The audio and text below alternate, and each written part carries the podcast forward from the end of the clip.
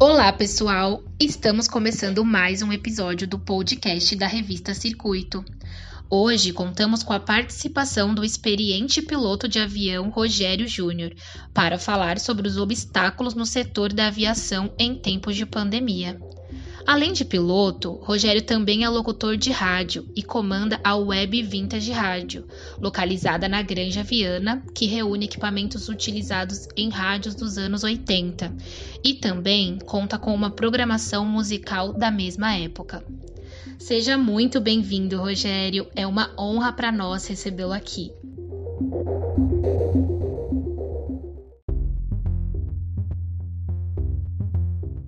Olá pessoal, prazer. Meu nome é Rogério Paciléu Júnior, sou aviador e também é, locutor de rádio.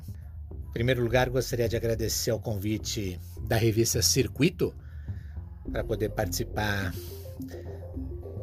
desse podcast falando sobre aviação, sobre os efeitos da pandemia.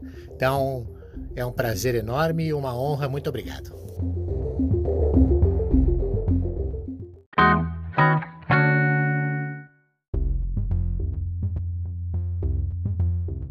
Bom, então vamos começar. Rogério, como que você está vivendo esse período de pandemia? É, na verdade, durante esse período da pandemia, a minha vida acabou mudando muito, porque durante o meu dia a dia, em tempos normais, eu estava acostumado a acordar de manhã, pum, ia lá para os Estados Unidos, à noite já estava lá, aí depois voltava no dia seguinte, acordava, tomava café lá, jantava na minha casa. Então, realmente, durante esse período da pandemia, é, as coisas mudaram muito e radicalmente para mim. É, e falando sobre essa questão do seu trabalho, como que tá? É, tá tendo algum voo? Você tá indo para alguma cidade? Como que tem sido a sua rotina no sentido de, do trabalho na aviação? Na verdade, durante esse período da pandemia, eu estou trabalhando tempo integral na Web Vintage Rádio. Agora a gente tem até uma TV que chama webvintage.tv. Porém, é, no meu outro trabalho na aviação, eu estou parado. Eu estou de licença não remunerada e provavelmente ainda vou ficar por mais uns 60 dias, porque a aviação é uma coisa muito complicada, é uma coisa que ela é dinâmica, né? É uma coisa muito dinâmica, é uma coisa muito rápida só que quando acontece alguma coisa, para recuperar é muito lento, é um processo muito lento, é um processo que envolve muito dinheiro, muitas pessoas. Então, sim, estou trabalhando na Web Vintage Rádio, continuo trabalhando todos os dias, é, me dedicando 100% à rádio e à TV. A aviação internacional deu uma parada, uma parada muito radical é, do dia para a noite os voos pararam e algumas empresas fizeram algum, alguns voos de repatriação, de buscar pessoas do país que estavam lá querendo voltar. Então foi uma coisa bem radical. Hoje o que tem de voo hoje, né?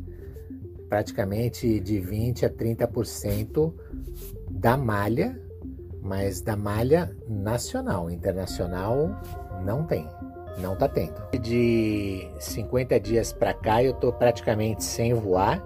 O último voo que eu fiz foi para Inglaterra, para Londres, Heathrow. Fui buscar alguns brasileiros que estavam precisando voltar. Então foi um dos últimos voos que que a empresa fez para fora antes de ter essa parada total. É, minha rotina Atualmente ela está sendo 100% dedicada à Web Vintage Rádio, né, como eu mencionei antes, a Web Vintage TV. A gente lançou uma TV que só passa coisas da década de 80, filmes, desenhos, séries. E logo logo a gente vai ter entrevista com cantores da década de 80. Um projeto bem bacana está começando. Então coincidiu esse esse essa parada né, total e radical na aviação com a criação da web Vintage TV. Então eu estou tendo tempo para poder me dedicar à, à TV e à rádio. Minha rotina está sendo 100% vintage. E Rogério, uh, o que você tem feito para viver esses desafiadores dias de confinamento? O que eu tenho feito com relação a esses dias de confinamento, eu tenho é, mantido a minha rotina de vir para a rádio, a gente se proteger aqui na rádio com máscara, bastante álcool, bastante coisa para a gente poder evitar qualquer tipo de contaminação. Eu acho que o confinamento é importante, mas por outro lado eu acho que é muito importante as pessoas terem consciência que tudo isso vai ter um preço, e um preço muito alto. E um detalhe, a conta, na minha opinião, vai chegar, sabe, no próximo mês, depois no próximo. É, agora a gente está sofrendo, está passando por uma turbulência, mas é, eu acho que é apenas o começo, não da pandemia, é o começo das consequências que a pandemia vai causar. Essa é a minha opinião. E falando um pouquinho sobre a rádio, é, como que ela tem ido? Tem alguma programação especial acontecendo? E qual que é a sua rotina na rádio? Bom, com relação à Web Vintage Rádio, a rádio está cada vez melhor. A gente está cada vez tendo mais ouvintes, a gente está podendo cada vez prestar mais serviço, é, mais novidades. Nossa playlist aumenta a cada dia, a cada dia a gente consegue colocar ali umas duas, três músicas que não estavam tocando na rádio, né? E a, a abrangência da Vintage está muito grande, principalmente no exterior. A gente tem um mapa no estúdio com os lugares onde a gente tem ouvintes e realmente é uma coisa absurda a quantidade de gente e de novos ouvintes que a gente vai conquistando com o passar dos dias.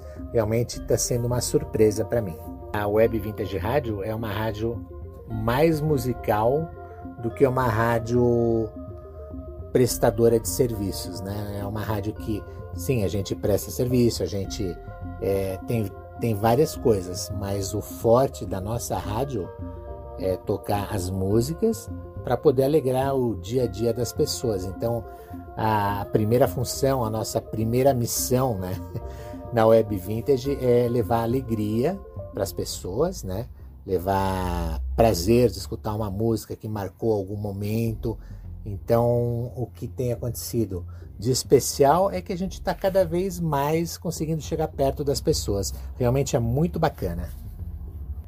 Minha rotina na rádio é me dedicar 100% de coração, porque é uma coisa que eu amo.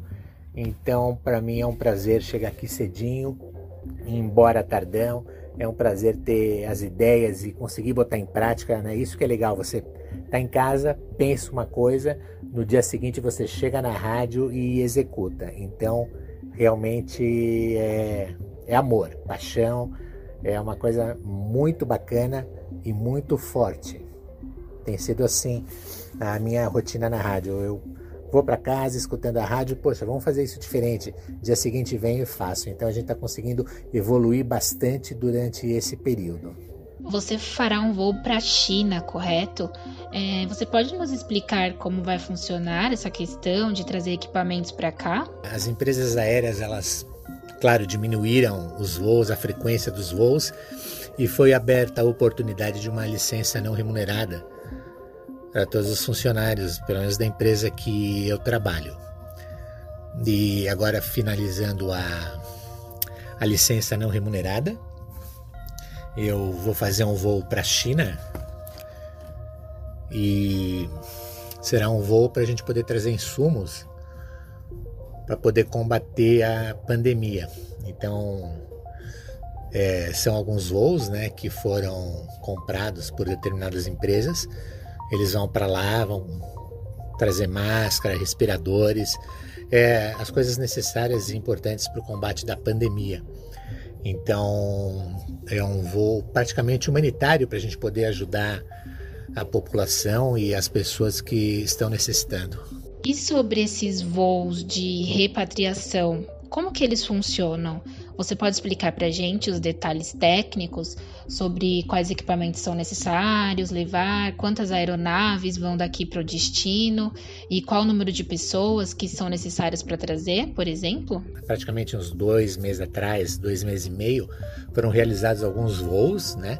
para poder trazer os brasileiros que estavam em determinados países. como é, os voos regulares de linha eles foram praticamente zerados, cancelados, foram colocados alguns voos especiais justamente para poder trazer as pessoas de outros países. Eu fiz um para Londres, para Heathrow, e com relação à quantidade de pessoas que vêm em cada voo depende, voo depende muito do muito do equipamento, depende muito do equipamento. O equipamento que eu vou, o Boeing 777-300, ele tem capacidade de transportar 400 passageiros. Então, normalmente esses voos de repatriação eles vêm lotados. Então, depende muito do avião e a quantidade de passageiros que o avião comporta. No meu caso, foram 400 passageiros voltando de Londres. Como você enxerga o futuro da aviação pós-pandemia no Brasil e no mundo? Você acha que será igual ou haverá alguma peculiaridade? Assim como em outras áreas, eu acho que nada, na minha opinião, né? Nada vai voltar a ser como era. Por quê? Porque a gente aprendeu muita coisa com tudo que aconteceu, que está acontecendo, inclusive a dar valores diferentes, né? Um exemplo bobo para ficar bem claro e, e, as pessoas entenderem, é com relação, pô, você quer estar tá com uma pessoa, hoje você quer estar tá e você não pode, né? Antigamente você podia, mas não estava. Ah, não, amanhã eu fico, é? Hoje não, hoje você quer estar, tá, eu quero ver minha mãe, por exemplo, mas eu não vou porque eu tenho receio. E há um tempo atrás eu poderia ter ido encontrar com ela, não, mas eu vou amanhã.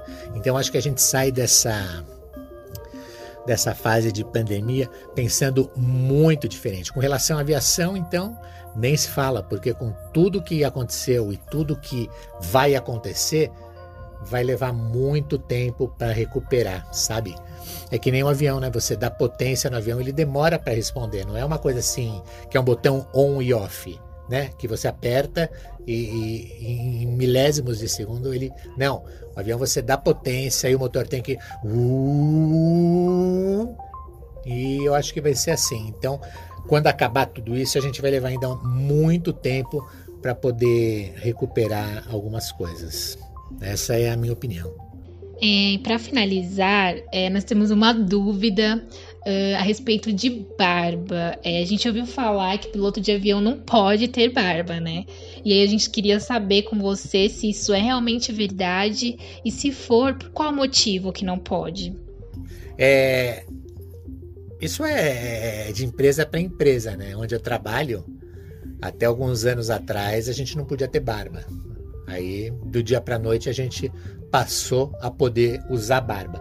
Mas a única coisa que eu vejo com relação à barba em um piloto é se você tiver uma descida de emergência, né, uma despressurização, você tem que colocar uma máscara. E, e, você colocando a máscara em cima da barba, não vai ter uma vedação 100%. É que nem você mergulhar, né? Você coloca a máscara para poder mergulhar é, no rosto com muita barba. Sempre vai acontecer o quê? Vai entrar um pouquinho de água né? Então, o que eu entendo, o fato de algumas empresas não permitirem que os funcionários usem barba é com relação a isso. Exatamente como quando você mergulha. Você mergulha, se você tiver barba, a máscara não vai vedar bem. Se você tiver, uma despressurização no avião e tiver que colocar a máscara de oxigênio, o que vai acontecer? Não vai ter uma vedação 100%. Essa é a única referência. Que nem tem muitas curiosidades da aviação, né? Inclusive, com, quando a pessoa vai no banheiro, por exemplo, o que acontece? Não cai lá de cima, aquilo lá vai para uma caixa negra, preta dentro do avião e quando o avião chega no chão, né? O que acontece? Chega no chão, vai um caminhão lá, conecta uma mangueira e esvazia. A gente chama de QTU quando faz isso. E a mesma coisa em navio, né? A mesma coisa em barco. É, vai para uma caixa negra e a hora que você chega no cais, no pier, em algum canto, aqui em algum momento aquilo vai ser esvaziado. Então, com relação à barba, acho que ficou bem claro. É uma questão hum, nem digo estética, porque a pessoa não fica feia de barba ou perde a credibilidade por estar de barba, mas uma questão de segurança, né? Não, não não interfere, mas antigamente pensavam assim pelo tipo de máscara que era usada antigamente. E com relação ao banheiro do avião, é a mesma coisa do que o banheiro do navio, o banheiro de barco, é uma coisa assim, vai para uma caixa e depois aquilo é esvaziado. Espero que tenha esclarecido.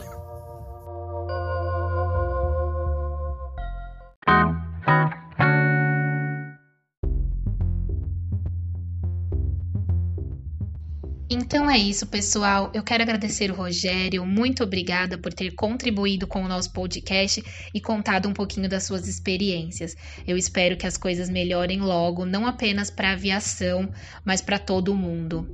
Muito obrigada.